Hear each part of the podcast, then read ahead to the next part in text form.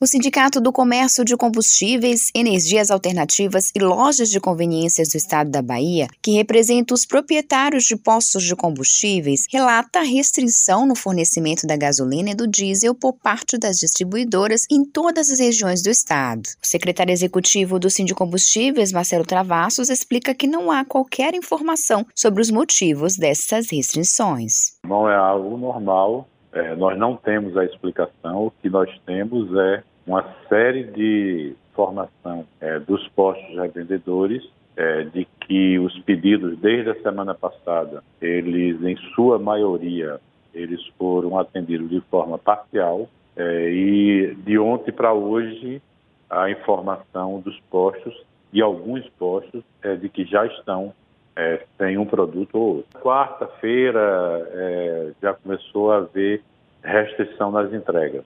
É, isso foi, foi aumentando, é, eclodiu na sexta-feira, praticamente todos os pedidos dos postos não foram atendidos em sua totalidade. A partir do sábado, temos informação de que começou a, haver é, pedido recusado e na segunda e hoje a informação de alguns postos é que já estão sem o produto. Marcelo Travassos afirma que a solução existente para o problema no abastecimento é as distribuidoras voltarem a entregar o combustível e que o sindicato já comunicou oficialmente à ANP, o órgão responsável pela fiscalização e abastecimento em todo o Brasil.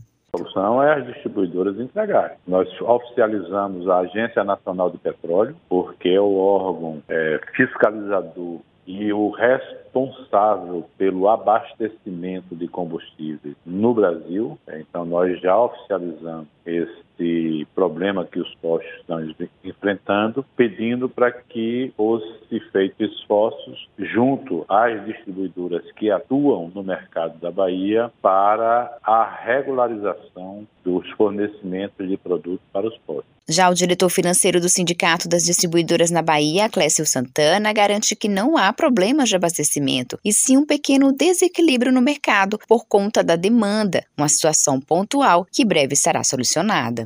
É uma situação é, pontual, né? é, nesse mês de, de agosto específico. O estado da Bahia, que ele tem o suprimento dos seus combustíveis de uma, por uma refinaria privada, né, a Asalen. É, nesse mês específico, a Asalen ela ficou com os seus preços mais competitivos do que os preços do sistema Petrobras. Então, é, os estados vizinhos, é, que antes estavam com preços mais com competitivos que a, a, Bahia, perdeu competitividade frente à Bahia. Então, é, houve naturalmente um aumento do consumo interno e um aumento também do consumo de veículos passantes dentro do estado. Então, esses foram dois aspectos que gerou um, rea, um rearranjo, um pequeno desequilíbrio de mercado em função dessa, dessa mudança. Além disso, né, nesse mês de, de agosto, né, é, as distribuidoras passaram a ter que manter os seus estoques de segurança, né, que é regulado pela Agência Nacional de Petróleo, e que isso vinha sendo flexibilizado no período pandêmico, mas que agora, com o fim da pandemia, é, isso voltou a ter uma exigência maior. Então, no mês de agosto, todo o compromisso de volume que as distribuidoras contrataram com a, a, refinaria aqui da Bahia foi cumprido pela vem sendo cumprido, né,